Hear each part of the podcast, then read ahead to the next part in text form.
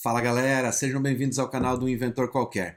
E essa é a nossa aula sobre RDS, ou Banco Relacional em Nuvem, com AWS, no nosso curso de AWS na prática. Então hoje nós vamos aprender como criar bancos de dados e gerenciar eles, ou deixar a Amazon gerenciar eles, na verdade, dentro da nossa infraestrutura em cloud da AWS. Então fica ligado no vídeo aí.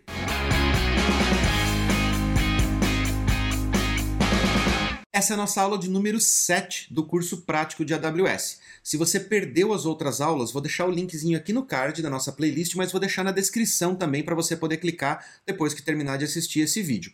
Só lembrando que você deve assistir esse vídeo pelo menos uma vez de maneira corrida, mas depois você pode voltar aqui, olhar aqui na descrição e ver os links direto de cada momento do vídeo onde a gente vai estar tá falando sobre os assuntos chaves. Mas se você está chegando agora no vídeo, não deixe de dar uma olhadinha na playlist, porque a gente está dando dicas muito importantes desde a criação de conta até a publicação da sua aplicação na nuvem. Então, como sempre, vou convidar vocês para dar uma olhadinha na minha tela e a gente vai começar a navegar lá pelo painel da Amazon para criar a nossa primeira instância de RDS. Aqui no painel inicial, se vocês já tiverem acessado o RDS, ele vai estar tá aqui nos serviços acessados recentemente, mas se você não acessou, então a gente vem aqui no campinho de busca na, na parte superior da tela e digita RDS, clica no link. No dashboard do RDS, a gente tem algumas informações resumindo como está o status da nossa conta uh, relacionado ao banco de dados RDS. Então você pode ver aqui quais instâncias você tem criado, você pode ver inclusive o limite de instâncias que você tem para criar, o consumo de espaço em disco e várias outras informações. Para começar, nós vamos direto lá para a parte dos bancos de dados para a gente criar a nossa instância. Eu vou explicando para vocês passo a passo. No menu da esquerda, no segundo item, tem lá Databases. Lembrando que vocês podem trocar o idioma da interface de vocês no menu da esquerda, aqui na parte inferior já está em português, mas a maioria dos termos aqui na tela estão em inglês. É só lembrando o quão é importante você aprender inglês, é você ter pelo menos um inglês técnico para você poder se encontrar dentro das interfaces, seja da Amazon, seja do Google Cloud, Azure, não importa. Então, ter um conhecimento de inglês é muito importante. Então nós vamos para o menu Databases, do lado direito no canto superior, esse botãozinho laranja bem chamativo aqui, Create Database, vamos clicar nele, e a gente está na tela de criação de banco de dados do RDS. Eu costumo usar a versão Standard, mas também existe a versão Easy Create, ou seja, a versão de criação fácil, criação rápida. Eu prefiro o Standard porque eu gosto de conferir todos os parâmetros que a gente tem para a criação do banco de dados aqui no RDS. Aqui nas opções de banco a gente tem Amazon Aurora, MySQL, MariaDB, PostgreSQL, o Oracle e o Microsoft SQL Server. Basicamente o que nós vamos tratar nessas aulas é relacionado a MySQL e Postgres.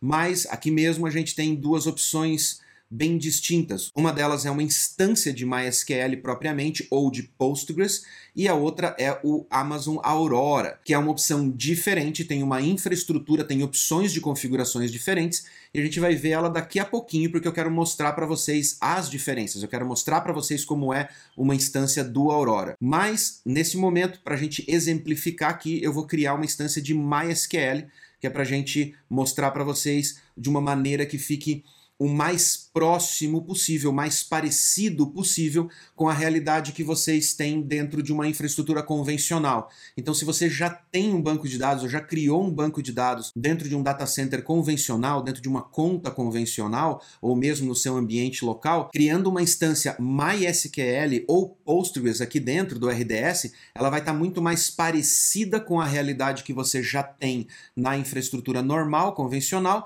para você poder ir migrando a sua maneira de pensar para dentro da nuvem. Então, nós vamos na instância MySQL. Logo abaixo, a gente pode escolher a versão do MySQL. A última versão para instâncias MySQL dentro do RDS é a 8.0.23 no momento da gravação deste vídeo. Então, se você está assistindo esse vídeo lá no futuro, pode ser que você tenha versões mais recentes aí, ou mesmo amanhã. A Amazon está sempre atualizando. Porém, uma coisa que é muito importante ressaltar neste ponto é que se eu escolher o Aurora, no Aurora eu tenho uma defasagem um pouquinho maior das versões de compatibilidade do driver do MySQL. Então, no Aurora, a versão máxima do driver é 5.7. Não quer dizer que a Amazon esteja defasada. O Aurora é uma plataforma independente, ela é diferente de uma plataforma convencional de banco. O que eles expõem para você, para você poder consumir, é uma interface compatível com MySQL 5.7. Mas lá por trás, a engine é uma engine diferente do MySQL padrão. É uma engine otimizada para escalabilidade e para funcionar dentro dessa infraestrutura da Amazon de forma mais otimizada, mais leve e escalável, inclusive utilizando storages diferentes do que você poderia utilizar se você criasse uma instância MySQL normal, mesmo em cloud. Então, utilizar a versão 5.7 não quer dizer que você está utilizando um driver defasado propriamente dito, e sim é a interface de conexão com a sua aplicação que é compatível com a versão 5.7. Só para deixar claro essa informação porque eu acho muito importante. Vamos voltar aqui para o MySQL. Vou manter a versão 8 aqui só para a gente poder fazer esse exemplo, não tem problema. Aqui embaixo a gente tem os templates, os templates de produção, dev e teste e o free tier. O free tier eu expliquei para vocês lá na aula sobre controle de gastos com a AWS, então se você perdeu, vou deixar o cardzinho aqui em cima. Também vou deixar na descrição para você poder acessar quando terminar esse vídeo, mas você pode dar uma olhadinha lá como funciona o free tier da Amazon, você vai entender. Nesse teste eu vou criar realmente um free tier para que você também possa ir criando aí, acompanhando e, claro, economizar durante esses períodos de teste e de aprendizagem, ok? Mas basicamente o que muda do modelo de produção para o modelo de desenvolvimento é que o modelo de produção tem uma série de parâmetros de segurança extra que já são colocados como padrão dentro dos parâmetros né, de configuração do próprio banco de dados. O free tier ele vai ficar muito próximo do ambiente de produção, porque o objetivo dele é que você realmente publique o seu projeto utilizando o free tier e vá testando ele em produção para colocar a sua aplicação no ar, faça a sua aplicação crescer e depois você possa migrar para instâncias maiores. Então ele vai estar tá mais parecido, na verdade, com o ambiente de produção do que com o ambiente de dev propriamente. Na sequência, a gente dá um nome para essa instância, então eu vou colocar aqui db, um inventor qualquer, vou deixar abreviado. As credenciais. Uma coisa muito importante sobre bancos de dados no RDS é que você não tem acesso ao usuário root dentro da instância, porque o usuário root é utilizado pela própria infraestrutura da Amazon para executar funções críticas dentro do banco de dados para gerenciar esse banco, gerenciar essa instância, essa máquina onde vai estar rodando o banco de dados. Não quer dizer que você não tenha um usuário com permissões de root. Não é isso. Mas o usuário root propriamente fica reservado para uso da Amazon e você cria um usuário para você poder acessar essa máquina. E esse usuário é chamado de usuário master, ou seja, é o usuário principal dessa instância de banco. Depois, dentro do banco, você pode criar outros usuários, que são os usuários que você vai dar permissões específicas para suas aplicações, da mesma maneira como você faz dentro do seu banco de dados MySQL convencional, tanto em produção, ambiente local, não importa. Toda essa estrutura, essa característica interna do banco de dados MySQL, ela permanece intacta aqui dentro do RDS. A única diferença é, root é da Amazon, você tem o usuário master, sim, ele tem algumas restrições, alguns pontinhos de restrição, mas a maioria das funcionalidades que você tem de um usuário root numa instância convencional de MySQL você vai ter com o seu usuário master. A minha recomendação é que vocês não utilizem um usuário tão óbvio. Então, por exemplo, se eu fosse colocar aqui um usuário, se essa máquina fosse a minha máquina de produção e eu fosse colocar aqui um usuário para ser usuário master, eu usaria alguma coisa do tipo UIQ, Master, DB ou alguma outra coisa que tivesse uma conjunção de letras que fosse um pouquinho menos óbvia de alguém tentar quebrar com brute force. Porém, ainda ali mais para baixo, eu ainda tenho mais uma dicasinha de segurança que pode ainda proteger esse seu usuário admin ou master, ou se você utilizar um nome muito óbvio para ele. Eu posso gerar automaticamente essa senha ou eu posso clicar aqui e estipular uma senha proprietária minha. Se você for fazer uma senha sua, mais uma vez, recomendo utilizar senhas fortes, mas eu vou colocar como autogerado agora, só para a gente poder seguir nesse exemplo. Classes das instâncias. Como eu selecionei Free Tier lá em cima, a Amazon veio e me trouxe a opção do DB T2 Micro que é uma instância que está inclusa lá nas opções de Free Tier. Se eu scrollar aqui, ó, eu vou ver que todas as outras instâncias que não estão inclusas no Free Tier, elas estão em cinza, ou seja, não posso selecionar, estão desabilitadas porque eu selecionei lá em cima que eu queria free tier e a Amazon está falando para mim, cara, a única instância que aceita free tier nesse momento é a T2 Micro, então segue com ela. Uma vCPU, né, uma CPU virtual, 1 GB de RAM e sem otimização de EBS.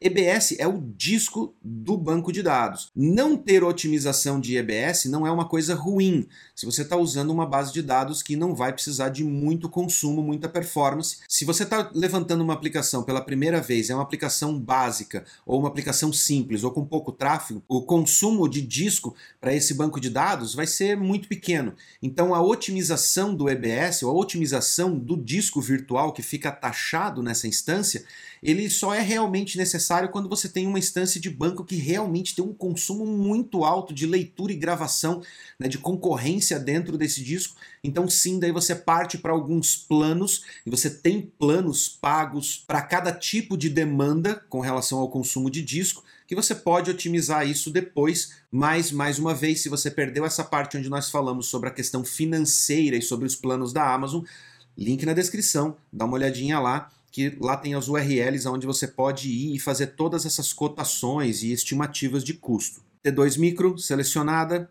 Vou utilizar um disco do tipo SSD para uso genérico, mas eu posso utilizar um disco com IOPS provisionado, ou seja, leitura e gravação provisionada, ou eu posso utilizar um disco padrão magnético. Não recomendo vocês irem para o magnético, a diferença de preço é muito pequena uh, e a performance, óbvio, é menor. Mas os IOPS provisionados permitem que você faça uma reserva de recurso dentro do hardware onde esse banco de dados vai estar rodando.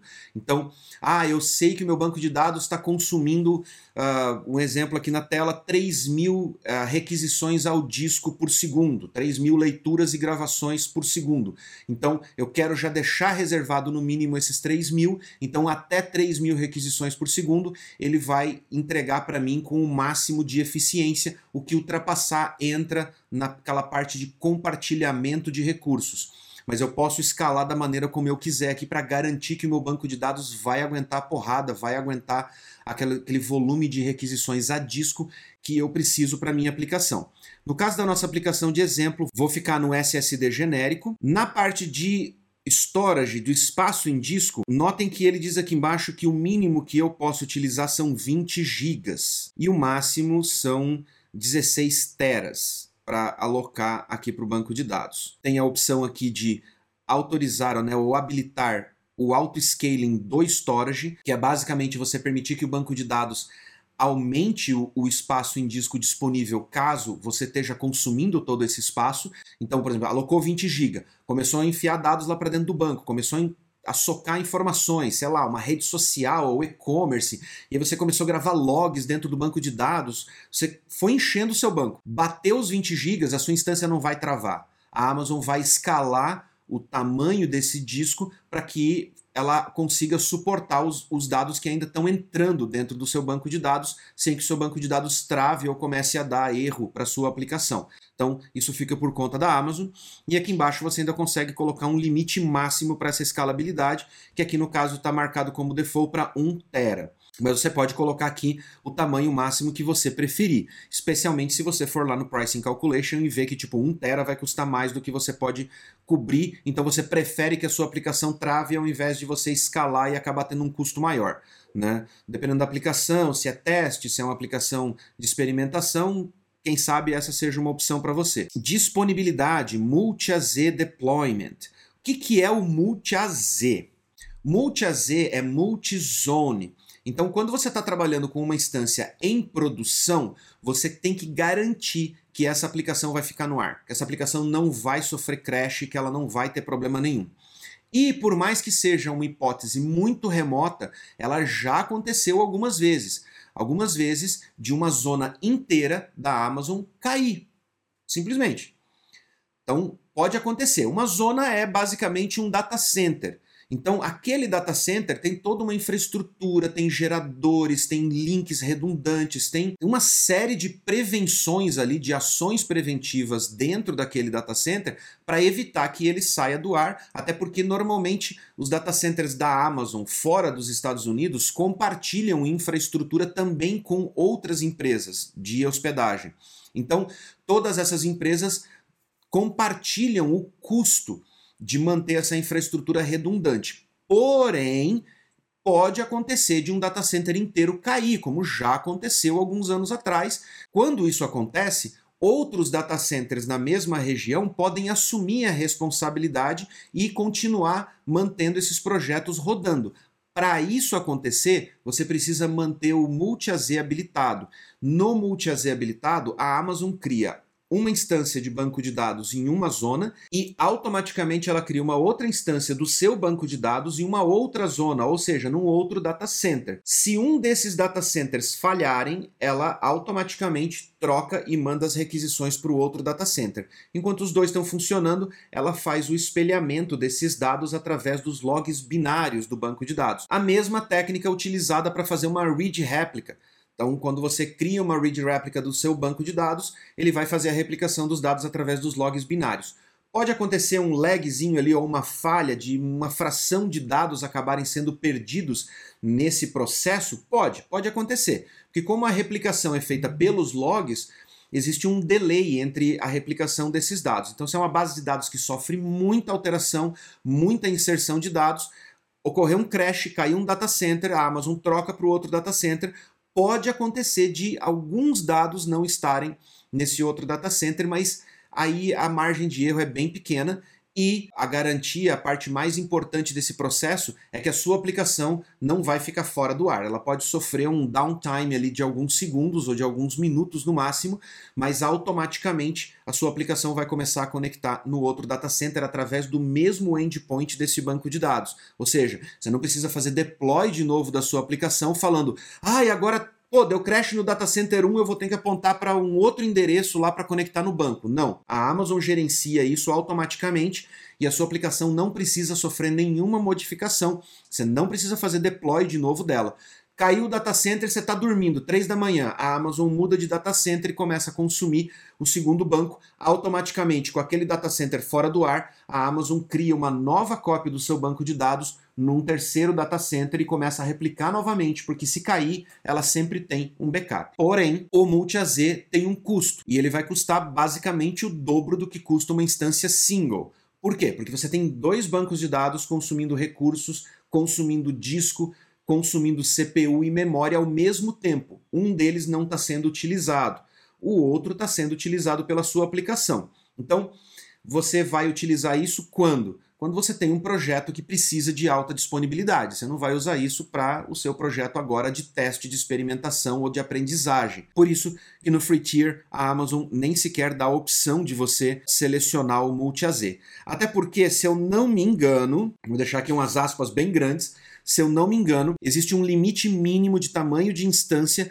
para que o multi-AZ seja suportado. Então, se você está usando uma T2 micro, mesmo que você estivesse utilizando ela em modo de dev ou em modo de produção, muito provável a Amazon não permitiria que você habilitasse o multi-AZ, porque o processo de replicação dos dados também consome CPU e memória. Então, o seu banco de dados vai gerar logs binários com os dados que estão sendo gravados em tempo real dentro do seu banco e uma outra instância vai consumir esses binários e vai inserir aqui dentro. Quando você cria um multi-AZ, o que, que significa? Significa que você não gerencia a cópia, é a Amazon que gerencia. Então, quando essa instância gera o log binário, existe uma instância exatamente igual a essa em outro data center que vai consumir esse log binário e vai inserir dentro dessa base replicada. Se essa máquina for muito pequena, o consumo da replicação dos dados vai ser maior do que o que a sua aplicação está consumindo dela. Então não faz muito sentido você criar um multi-AZ com uma T2 micro. Tá? É, então, tipo, não, não, não, não, não dá match, ok? Não, não orna, como diz o outro. Na parte de conectividade. Então agora nós vamos para a parte de rede. Aqui ele vem trazendo a default VPC por padrão, mas a gente criou uma VPC personalizada para um inventor qualquer lá na aula de VPC Mais uma vez, perdeu, o link está na descrição. A gente vem aqui na parte de subnets e a parte de subnets, se vocês lembram lá na VPC, a gente já criou subnets para a VPC de um inventor qualquer. Porém, leia bem aqui, ó, Create New DB Subnet Group. Então, essa parte aqui é aonde a Amazon vai criar uma subnet específica para banco de dados dentro da minha VPC e ela vai gerenciar isso. Public Access. Ah! Agora vem a dica de ouro. Public Access. Chegamos ao ponto crítico aqui do RDS. Vamos lá. O Public Access é uma opção que o RDS te dá para dizer se você permite ou não que a sua instância do RDS seja acessível via internet, via acesso público, ou seja, expõe a sua instância para a internet. Tecnicamente, o que ele faz é conectar a interface de rede da sua instância do RDS ao Internet Gateway, aquele que a gente configurou lá na VPC. Mas o ponto aqui é segurança. Se você está trabalhando em um projeto para uma empresa, um projeto que está em, em ambiente de produção, que tem acesso, que tem dados de usuários dentro dessa base de dados, o ideal é que você coloque não no Public Access. Fazendo isso, a sua instância do RDS fica protegida dentro da VPC e a única maneira de acessar essa instância é através de um tunelamento dentro de uma EC2. Ou se você estiver usando uma VPN conectada na rede da Amazon, você também vai ter acesso a ela sem precisar fazer um tunelamento SSH. Porém, a maneira mais fácil é deixar ela não pública e conectar nela através de um tunelamento SSH. Hoje eu vou sim criar uma instância pública nesse modelo free tier para a gente conectar direto aqui, sem precisar passar pelo EC2 e tal nessa aula, então a gente deixar ela mais simples. Mas lembre-se que deixar a instância pública expõe a sua instância e permite que alguém tente fazer, por exemplo, brute force naquele endereço. Porque em algum momento, se você tem um, ex-colega de equipe ou uma pessoa mal intencionada, alguém que teve acesso ao código de alguma maneira, um sniffer na máquina do desenvolvedor, vai ter acesso a essa URL, essa informação. Se com sorte ele não tiver acesso ao usuário e a senha de uma vez, mas se ele tiver acesso pelo menos ao endereço do banco de dados, ele pode tentar fazer um brute force na sua base de dados e com o tempo ele acabar conseguindo entrar. Então manter a sua instância de banco não pública é muito importante para a segurança do seu RDS. Nesse caso, a gente vai colocar como pública porque eu quero mostrar para vocês aqui a conexão VPC Security Group a gente vai usar um grupo existente ou a gente pode criar um novo grupo. Lá na aula de VPC, a gente criou um grupo de segurança chamado MySQL, que era justamente para a gente poder colocar ele aqui na nossa instância do RDS. O default eu vou tirar fora, não quero esse grupo de segurança porque o meu grupo já é o MySQL. Veja bem que nessa parte do grupo de segurança o RDS me permite selecionar mais de um grupo de segurança para conectar nele. Essa parte ele é muito importante para sua organização dos grupos de segurança. Então, por exemplo, ah, mas eu quero permitir que a minha equipe de desenvolvimento tenha acesso a esse banco de desenvolvimento. Um exemplo. E aí você vai lá e cria um grupo chamado MySQL, que é o grupo de segurança para a sua instância MySQL, e dentro desse grupo você coloca os outros grupos de segurança, por exemplo, das máquinas de EC2 que precisam ter acesso a ela, e coloca um monte de IP direto que são da equipe de desenvolvimento. Errado. Porque na hora de você organizar isso, na hora de você manter esse grupo enxuto para garantir que os IPs que estão ali tendo acesso são aqueles que realmente precisam ter acesso, tá tudo misturado num grupo de segurança só. Então, para isso, você cria um grupo de segurança chamado Developers, e dentro desse grupo você coloca somente os IPs de quem é desenvolvedor e dá atenção para esse grupo periodicamente para manter essa lista limpa, essa lista o mais enxuta possível. No grupo MySQL ou no grupo com o nome que você preferir criar para manter eles organizados, você vai deixar somente as permissões da aplicação. Assim você consegue entender melhor o que é cada grupo e para que serve cada grupo. E aí, aqui no, na criação do RDS, você consegue selecionar vários grupos de segurança e atribuir vários grupos de uma vez só para a mesma instância. Nesse caso, nós vamos deixar somente o MySQL, que é o grupo que a gente criou para isso. Aqui, na zona de disponibilidade, a gente pode escolher uma zona específica, caso você tenha apreço pela letra A ou pela letra D, tá? Mas No mais, você pode colocar no No Preferences, que daí a Amazon vai escolher uma zona que ela achar melhor lá para você e vai determinar essa zona para você. Lembrem-se que eu disse lá na outra aula que todas essas zonas que estão na mesma região têm uma conexão física. Então, basicamente, a velocidade de conexão entre a sua aplicação, se a sua aplicação está na zona A e o seu banco de dados estiver na E, não vai ter muita diferença de delay porque a conexão entre essas zonas ela é física, fibra ótica direta entre um data center e outro. Então a conexão, a velocidade das requisições vai ser a mesma praticamente do que você, se você tivesse dentro de da mesma infraestrutura física, debaixo do mesmo telhado, vamos dizer assim. Porta 3306 padrão do MySQL. Aqui eu determino o tipo de autenticação, então pode ser autenticação por password, que é padrão de qualquer banco de dados, e eu posso também fazer autenticação pelo IAM, ou seja, utilizar um user do IAM ou uma role criada lá dentro. Dá para você fazer isso? Dá, deixar permissão ao banco de dados somente pelo IAM, perfeito, lindo, porém a maioria das aplicações tem lá a opção de você usar user e password para fazer a conexão. E no meu entender, existem frameworks e existem plataformas ou aplicativos prontos, né, ou serviços prontos que têm o a obrigatoriedade da inserção de um user e de um password para você poder conectar ao banco.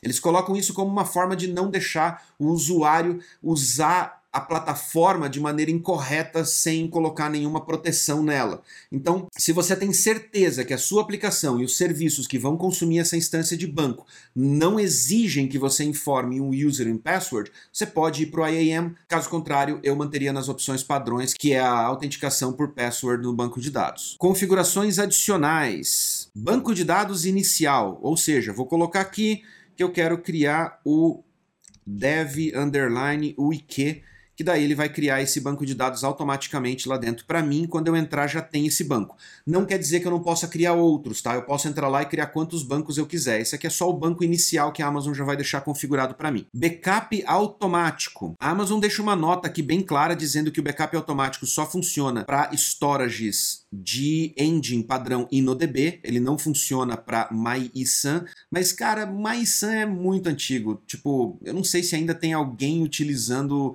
tabelas MySAN em MySQL. O InnoDB evoluiu muito e essa engine está tão rápida quanto o MySAN, então no máximo que pode acontecer aqui se você estiver fazendo uma migração uh, legada, de um banco de dados legado, e aí você tem que parar para pensar, tipo, ah, minhas tabelas estão em MySAN, então tá na hora de fazer um upgrade. Retenção de 7 dias, eu posso escolher 0 dias, ou seja, não quero ter mais de um dia de backup, ou seja, vai fazer backup somente no mesmo dia, e posso estender isso até 35 dias de backup. E ele vai manter backups de 35 dias, permitindo que eu possa selecionar restauração de qualquer um desses pontos. Posso selecionar a janela de backup, ou seja, ah, eu quero que ele faça backup no momento em que a minha aplicação, que eu tenho certeza que a minha aplicação não está gravando nada lá dentro, que a minha aplicação não está salvando, não está alterando, não está rodando update, não está fazendo nada, ou que tem a menor probabilidade de estar tá fazendo algo desse tipo. Então eu posso selecionar aqui a janela de duração do meu backup. Eu coloco No Preference, deixo a Amazon cuidar disso nesse momento. O monitoramento, eu posso habilitar ele, mas o monitoramento vai consumir um pouco mais de CPU da minha instância, como eu estou usando uma T2 Micro, não vou colocar monitoramento. Vejam que Monitoramento detalhado não significa que se eu não habilitar essa opção eu não vou ter absolutamente nenhuma informação desse banco de dados. Lá no painel eu vou ter acesso a uma série de informações padrões lá, CPU, consumo de rede e muitas outras informações. Porém, o acesso detalhado reduz o tempo que essas informações são enviadas para o CloudWatch colocando essas informações em intervalos de tempo muito mais curtos. O padrão, se eu não me engano, são 5 minutos a cada update dentro do painel de monitoramento. Quando você coloca o monitoramento detalhado, ela vai pegar essas informações a cada minuto e vai atualizar lá no painel para você. Porém, você vai consumir CloudWatch e também vai consumir mais CPU dessa sua instância. É uma instância pequena, estamos começando agora, então não vou colocar monitoramento. Posso fazer o export de logs também não é uma opção para nós nesse momento, vocês podem passar por isso despreocupados, não é o caso. Aqui ele vai criar uma role dentro do IAM para atribuir a essa instância do RDS, também não é um problema, é padrão isso aqui. Na parte de upgrade, você deixar habilitado o upgrade de versões menores Uh, é uma recomendação. Ah, mas se eu deixar habilitado o upgrade automático, ele vai pular da 5.7 para 6 e aí minha aplicação vai quebrar. Não, ele não vai. Aqui é para minor updates, ou seja, você tem a 5.7, se sair a 5.7.1, ele vai atualizar. Saiu a 5.7.2 e assim por diante, mas sempre mantendo a major version, a 5.7, como a versão do seu banco de dados. Então, deixa habilitado a minor version porque ela é importante no quesito de segurança e na correção de bugs. Janela de manutenção. Na janela de manutenção, eu acho ela um pouquinho mais delicada do que a de backup, porque na janela de backup, normalmente o seu banco de dados não sofre instabilidades. O backup é feito de forma transparente. O banco continua rodando, o backup está sendo feito aqui por trás, consome um pouco mais de CPU, beleza, mas a instância está ali, está firme. Então, Lógico que o ideal é você colocar esse backup para ser feito num horário com menos acesso, mas uh, não vai afetar a instância. Já a janela de manutenção é quando a Amazon tem um upgrade importante para fazer nessa instância, seja no hardware ou seja na versão do banco de dados que está rodando ali dentro. Então, normalmente, a janela de manutenção pode quebrar a sua instância, ela pode quebrar a sua aplicação, porque a Amazon vai precisar fazer um reboot nessa sua instância, ou, por exemplo, der um problema físico no hardware onde essa sua instância está rodando e a Amazon precisa tirar a sua instância daqui e colocar num outro hardware para que você continue rodando. Quando ela faz isso, obviamente, sua aplicação sai do ar porque você não está utilizando multi-AZ. Então, a janela de manutenção é a mais crítica de você selecionar e sim dizer para ele quais são os dias da semana que você tem preferência pela sua aplicação possivelmente ficar fora do ar e o horário que você permite, né, ou que você acha que vai impactar menos. Lembrando que o horário é UTC. Nós no Brasil estamos em UTC-3, então faça a conta aí para vocês poderem colocar essa, essa janela de manutenção. No meu teste aqui eu vou colocar no preference, vou deixar a Amazon decidir a última opção é o Delete Protection. O Delete Protection é para evitar acidentes de usuários que estão com pressa. Porque lá para você deletar uma instância, basta você clicar com o botão direito em cima daquela instância, selecionar a opção deletar, confirma uma vez e pum, já foi. Porém, existem outras opções ali no painel que também são disparadas da mesma maneira. Botão direito, seleciona a opção, confirma. Então, se você está na pressa, ou se você está fazendo isso em várias instâncias, ou está fazendo uma modificação no tamanho da instância, ou alguma coisa, você foi ali na pressa, tal, pum, clicou em cima, deu deletar, confirmou, e aí você olha e fala: Eu acho que eu fiz besteira. E de repente você vê o status da instância mudando para deletando. E você fala: Ferrou. Então, o Delete Protection serve para você evitar esse tipo de engano, principalmente esses que são feitos na correria. Então, o Delete Protection, se você for lá, clicar com o botão direito, pedir para deletar, a Amazon não vai deixar você confirmar. Ela vai falar: essa instância está protegida contra a deleção. Você é obrigado a entrar nas configurações, editar a instância, desabilitar o Delete Protection, salvar e aí sim você consegue deletar ela. Então é para garantir que você não vai derrubar a sua instância de produção. Marcado aqui o Delete Protection, a gente vai criar o nosso banco de dados.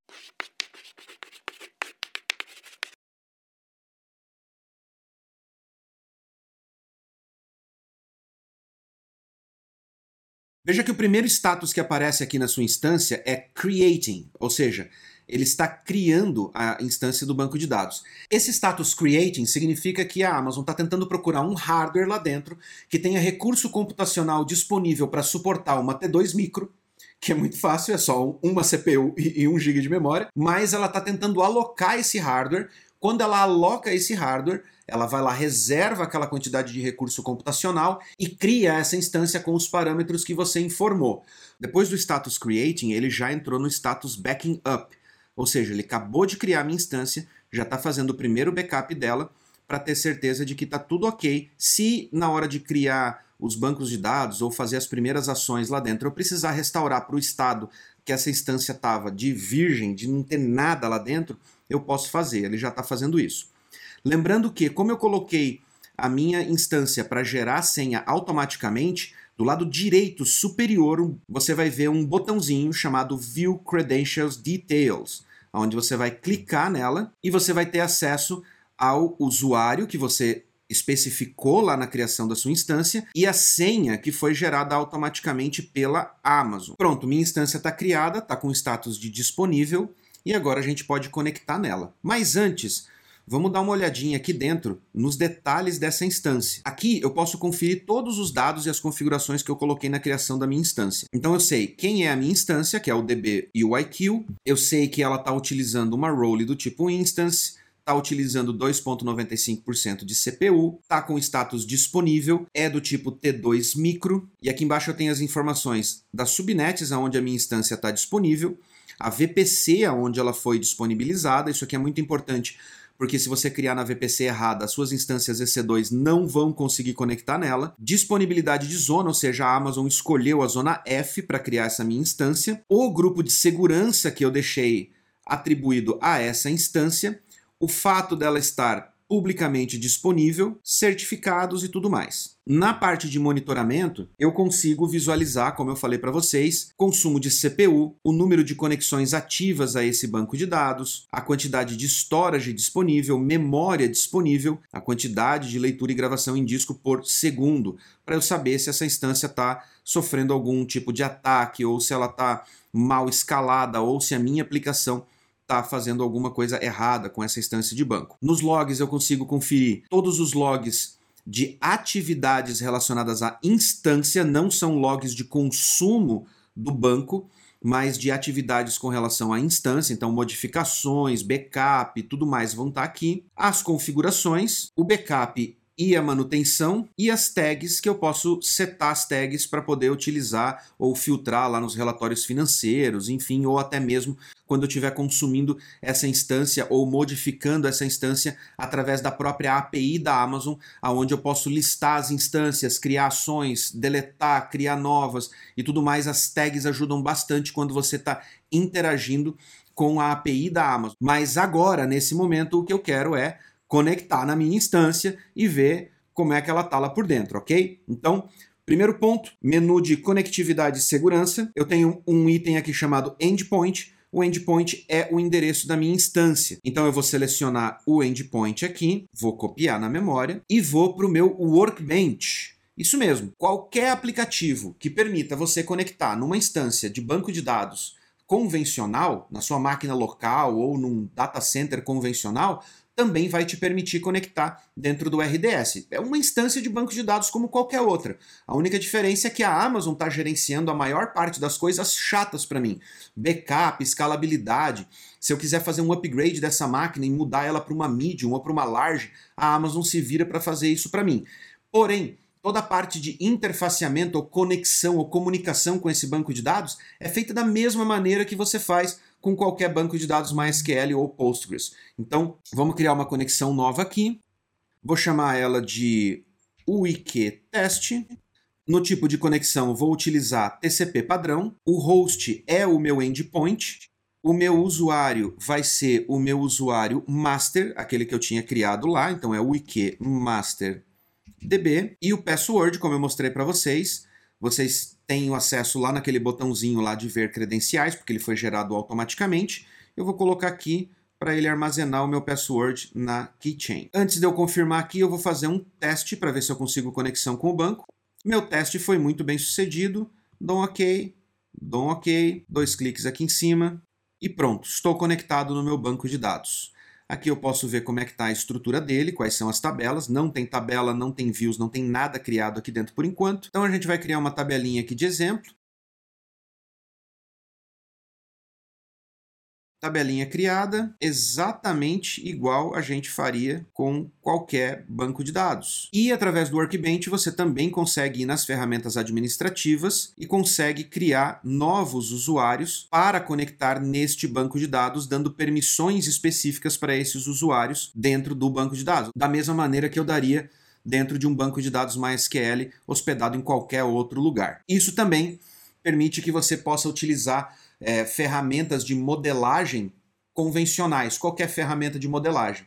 Eu normalmente utilizo para conectar no banco, quando eu estou utilizando ele no dia a dia, eu utilizo o DataGrip, que é uma ferramenta da JetBrains, que ela basicamente ela permite que eu faça na parte de edição do SQL tudo que eu posso fazer dentro de uma IDE de programação. Então eu consigo fazer find, eu consigo fazer seleção múltiplas, eu consigo fazer um monte de coisas que torna a minha vida muito mais prática quando eu estou utilizando o SQL ou redigindo um SQL ali em tempo de produção ou em tempo de desenvolvimento. Mas quando eu preciso, por exemplo, fazer questões gerenciais, o Workbench é uma ferramenta gratuita, está disponível para baixar lá no mysql.com e você consegue gerenciar também os usuários, permissões e realizar uma série de outras ações dentro do banco de dados que ferramentas de terceiros como o DataGrip, por exemplo, não permitem. Agora nós vamos voltar lá para o nosso painel do RDS e eu vou mostrar para vocês como é que a gente faz para deletar uma instância do banco de dados. Se eu selecionar a minha instância aqui na minha lista de banco de dados, eu posso vir aqui em Actions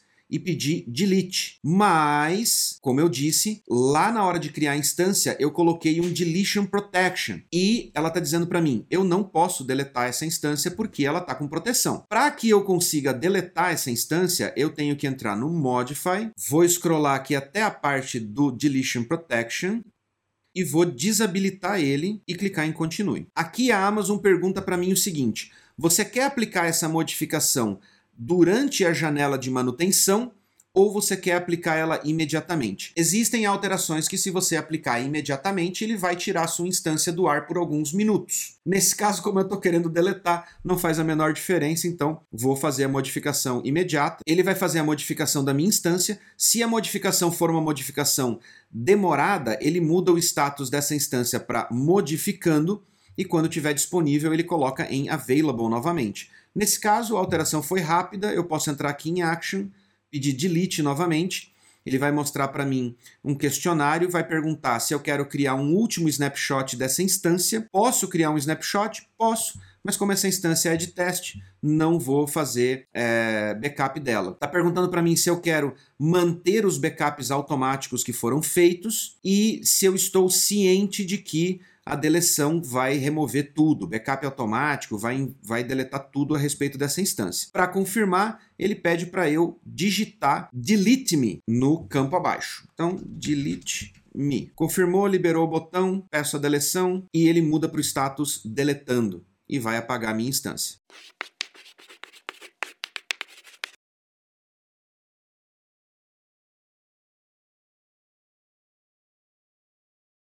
Agora, vamos fazer um, mais um testezinho rápido, como a gente já viu a maior parte das configurações, isso aqui vai ser rápido, vamos criar um Aurora. Criando o banco de dados, seleciono o Amazon Aurora, vou manter MySQL, mas, gente, para quem trabalha com Postgres, a única diferença é selecionar Postgres. Vão ter algumas opções um pouco diferentes para Postgres, porque são características do banco de dados, mas se você já trabalha com Postgres, isso não vai ser nenhum segredo para você. Seleciono MySQL, e aí aqui embaixo, como eu estou criando uma instância Aurora, ele me dá a opção de criar uma instância provisionada, que é basicamente a mesma coisa do que a gente acabou de fazer com o MySQL, ou seja, eu vou dizer qual é o tamanho da instância, e ele vai criar aquela instância e manter aqueles recursos computacionais já reservados para mim no formato que eu pedi, ou seja, pedi uma instância com duas CPUs e 4 GB de memória. Ela vai provisionar aquelas duas CPUs e 4 GB de memória e pronto, vai ficar fixo lá, eu vou pagar por aquilo ou posso ir para o serverless, que vai basicamente permitir que eu crie uma instância, comece a trabalhar com ela e, quando necessário, eu escalo ela para cima e para baixo, sem ter downtime da minha aplicação. Essa é a diferença. Uma eu especifico qual é o tipo da instância e ela vai ficar reservada para mim. Preciso fazer um upgrade, preciso escalar a minha instância. Eu mudo o tipo da instância, porém, quando eu faço isso, a Amazon vai baixar a minha instância e vai levantar ela novamente com a nova configuração. Nesse meio tempo, eu fico com o meu banco de dados indisponível, exceto, é claro, se você estiver utilizando o multi-AZ. Mas no caso do serverless, eu posso escalar para cima e para baixo à vontade quantas vezes eu precisar durante o dia porque a minha instância não vai ficar indisponível. A Amazon adiciona e remove cores de CPU e memória nessa instância de forma dinâmica, de forma atômica, com microserviços, ao invés de uma instância fixa específica. Então, vou para o Aurora Serverless. Aqui eu tenho como selecionar a interface ou o driver compatível com o 5.6 ou com a 5.7. Eu vou para 5.7. Mais uma vez, nome do banco, então, o IQ serverless, o meu usuário master, o IQ MasterDB, vou colocar para gerar a senha automaticamente e ele pergunta para mim qual é a configuração mínima, qual é a capacidade mínima. Eu posso colocar aqui, ó, 1 core e 2 GB de RAM e eu seleciono a capacidade máxima também, caso eu não queira tomar nenhum susto. Então eu posso colocar aqui, sei lá, 4 cores, 8 GB de RAM e eu sei que mesmo que a minha base de dados esteja exigindo mais recurso, a Amazon não vai escalar acima disso porque eu não estou afim de pagar mais do que isso. Mas se você precisa em algum momento, tipo Black Friday, por exemplo, escalar absurdamente, você pode ir a 256 core de CPU e 488 GB de RAM nessa mesma instância. Então essa instância vai aguentar pancada pra caramba. Acima disso, se você tiver uma aplicação tão absurdamente pesada ou tão absurdamente acessada que você mesmo com 256 cores você não consegue suportar o tráfego, aí você vai ter que começar a trabalhar na questão de ou otimização da sua aplicação ou na segmentação dessa sua aplicação em microserviços e aí sim criar uma instância de banco para cada microserviço desse, podendo escalar individualmente cada microserviço até 256 cores de CPU. Então, é, mas aí é outro nível de aplicação. Nesse nosso exemplo, eu vou colocar aqui limite para 4, só para a gente fazer um teste. VPC, novamente, um inventor qualquer. Meu grupo de segurança é o MySQL. Configurações adicionais, vou colocar aqui dev wiki. Parâmetros padrões. Backup, mesma coisa da instância normal, então eu posso colocar um dia, sete dias, quantos dias eu, eu quiser. E o Delete Protection. Pronto, vou criar a minha instância serverless.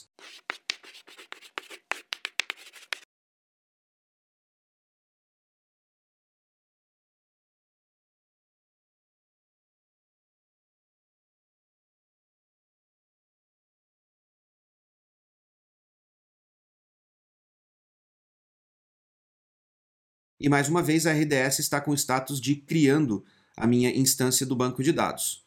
Aqui em cima vocês veem que eu estou com um aviso aqui que ele já deletou a minha instância anterior e eu continuo com o botãozinho aqui ó, de visualizar as credenciais novamente caso eu não tenha copiado ela. E aqui pronto, minha instância está disponível.